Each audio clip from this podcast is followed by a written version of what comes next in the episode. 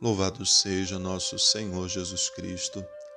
Irmãos e irmãs, hoje sexta-feira, da 11 primeira semana do tempo comum.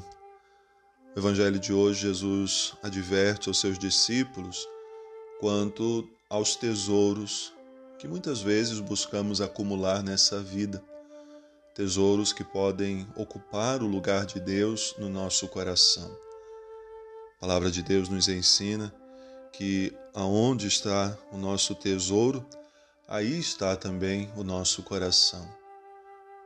Quanta vida as pessoas gastam querendo acumular bens em vista de sua segurança particular ou da segurança da sua família, pensando no seu futuro. Mas será que o nosso futuro é somente aquele que nós planejamos?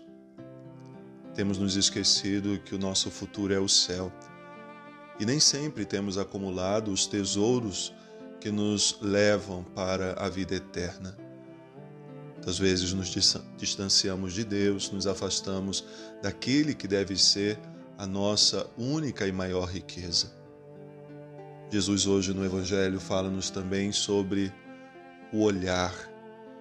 O olhar é capaz de revelar aquilo que está no coração, na alma de alguém. E um coração que não tem Deus é um olhar vazio, revela um olhar sem brilho. Quando nós encontramos aquilo que realmente nos faz feliz, os nossos olhos brilham. Se você encontra algo que muito lhe agrada, os seus olhos refletem a alegria daquilo que encontrou. Assim, no encontro com Deus e no nosso encontrar Deus todos os dias, devemos também deixar os nossos olhos brilhar. Jesus tem advertido aos seus discípulos e a nós quanto ao esvaziamento que precisamos fazer, esvaziar-se de nós mesmos, esvaziar de tudo aquilo que muitas vezes tem nos afastado dos nossos propósitos ou daquilo que é realmente essencial da nossa vida.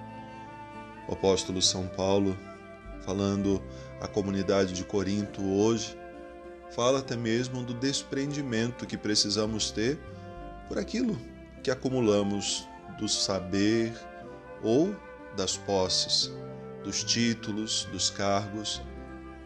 Diante do reino de Deus, nada disso vai ter valor diante do Senhor que conhece o nosso coração, aqueles cargos e títulos que acumulamos ao longo da vida não servirão de nada se não nos ajudaram a amar mais, a praticar mais a justiça, a sermos mais fiéis aos projetos, aos planos de Deus. E essa fidelidade não nos isenta de passar por sofrimentos e tribulações. O apóstolo hoje vai dizer que quando nós deixamos tudo para seguir o Senhor, entramos num caminho sem volta, um caminho que nos leva a grandes lutas, sejam com o nosso eu interior, seja também com aquilo que está fora de nós. Paulo sofreu bastante. Quem pode ler na Sagrada Escritura, a segunda carta de Coríntios, capítulo 11, vai ali perceber o quanto Paulo viveu para Deus, não querendo possuir nada, e até mesmo aquele título que ele possuía, se não lhe ajudasse a alcançar o céu, de nada, de nada teria servido. Paulo então nos apresenta hoje a certeza de que está nas mãos do Senhor, assim como todos os justos que, passando por suas angústias, são libertados por aquele que, conhecendo a nossa vida, ouve o clamor do nosso coração. Quantas angústias também tomam conta do nosso ser, quantos sofrimentos. E às vezes nós pedimos a Deus, Senhor, livra-nos de tudo isso. Melhor seria pedir, ajuda-nos a enfrentar tudo isso. Às vezes, até problemas que nós mesmos nos causamos com aquelas buscas incansáveis por sermos ou por termos coisas que não deveriam fazer parte da nossa vida. Para aprender a se esvaziar de tudo para ser só de Deus, causa também uma grande dor. Mas é importante passar por tudo isso, porque quando a gente é capaz de abandonar aquilo que não nos é essencial, a gente vai buscar mais a Deus.